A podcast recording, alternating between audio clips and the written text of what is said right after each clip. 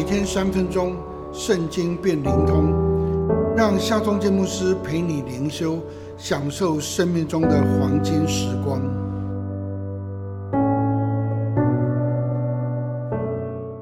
四世纪二章十八节到十九节，耶和华为他们兴起士师，就与那士师同在。士师在世的一切日子，耶和华拯救他们脱离仇敌的手。他们因受欺压扰害，就唉声叹气，所以耶和华后悔了。及至士师死了，他们就转去行恶，比他们列祖更甚，去侍奉叩拜别神，总不断绝顽梗的恶行。四世纪是圣经中的悲剧，或者也是不少人的悲剧。当耶稣亚一百一十岁死了，以色列的新的世代兴起。他们不认识上帝，也不知道上帝过去的作为，就随从迦南人去祭拜侍奉偶像，招惹上帝的怒气。当上帝收回施恩眷顾的手，以色列人就遭受仇敌欺压扰害，他们极其痛苦，唉声叹气。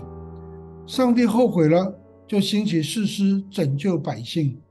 上帝士师同在，国中得享太平。然而，士师死了，以色列人又随从起义去祭拜侍奉偶像假神，上帝再一次的发怒，他们又落入仇敌手中，再次受欺压扰害。即使上帝一再施恩怜悯，以色列人却总不断绝顽梗的恶行，领受恩典再次堕落，再领受恩典又再次堕落，这就是整卷四世纪的悲剧的循环了。然而。这不也是许多人生命的悲剧吗？你是不是常常经历上帝的奇妙恩典，但却又常常远离上帝，软弱犯罪呢？即使认罪悔改，但却又一再陷入罪中。